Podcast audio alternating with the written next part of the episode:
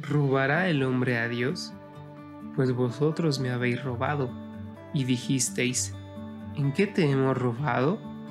Los diezmos y las primicias.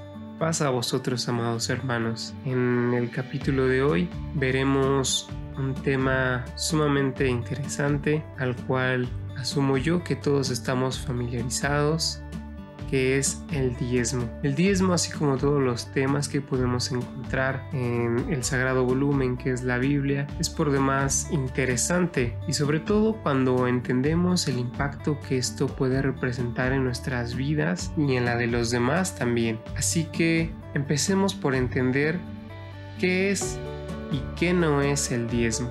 Número 1 el diezmo no es para nada el pase directo a la vida eterna. Número 2. Mucho menos es una representación monetaria de cuánto vale nuestra alma, de qué valor financiero o monetario puede tener nuestra alma o nuestro espíritu. Y número 3.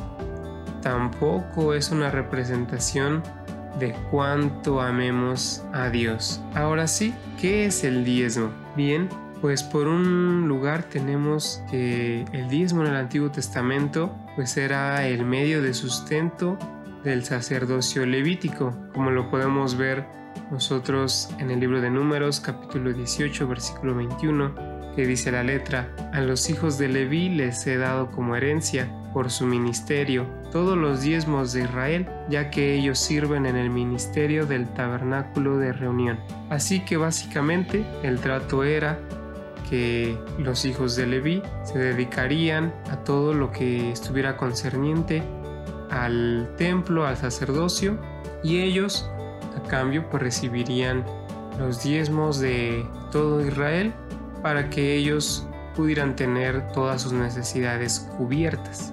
Por otro lado, en los tiempos de nuestro Señor Jesucristo y de la iglesia primitiva, tampoco Jesucristo en ningún momento se expresó abiertamente eh, de manera prohibitiva hacia los diezmos. Así que los recursos que llegaban a, a la iglesia primitiva pues procedían principalmente de limosnas y ofrendas voluntarias.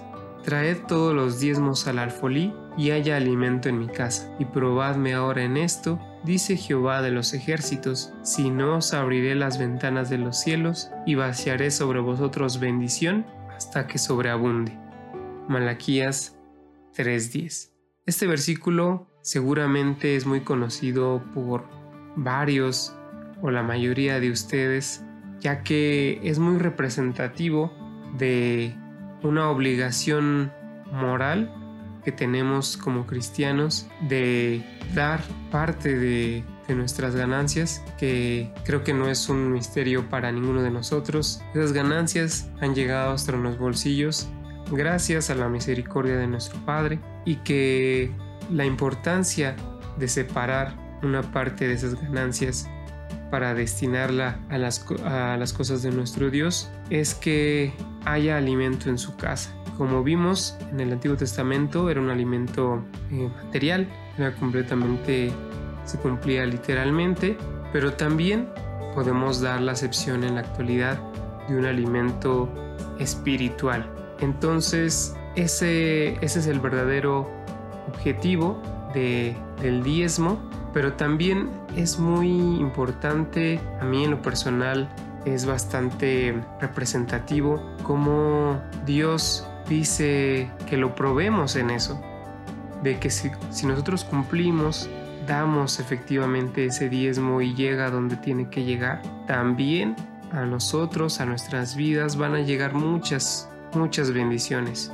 No solamente una o dos, dice hasta que sobreabunde, literalmente hasta que hasta que estemos satisfechos y aún más, a lo mejor estamos hartos de bendiciones y van a seguir llegando. Es, simplemente maravilloso, es, es magnífico. Así que sea cual sea la postura o el extremo, como había comentado, lo principal es recordar el objetivo para el cual se necesita esta aportación económica a nuestras organizaciones, que es el de contribuir de una manera práctica a la salvación de más personas. La última palabra sabemos la tiene nuestro Dios, pero nosotros también podemos contribuir con ello. Nosotros también podemos realizar acciones para que eso efectivamente llegue a suceder y así engrandecer la obra de nuestro Dios y que esos recursos sean destinados a cubrir las necesidades tanto físicas como espirituales del pueblo de Dios, lo cual también va completamente alineado con lo que la iglesia cree. cito parte del punto de fe que dice así, creemos que el plan financiero de Dios es para sostener la obra del Evangelio por medio de los diezmos y ofrendas de los miembros de la iglesia. Así que sabiendo que al contribuir damos bendición y que también atraemos abundancia a nuestras vidas, hagámoslo de la mejor forma posible, de la mejor de todas, que es de todo corazón y con alegría. Y para terminar, cito la segunda carta a los Corintios capítulo 9 versículos 6 y 7 que a la letra dicen, Esto empero digo, el que siembra escasamente, también segará escasamente, y el que siembra en bendiciones, en bendiciones también segará. Cada uno de como propuso en su corazón, no con tristeza o por necesidad, porque Dios ama al dador alegre. Amén.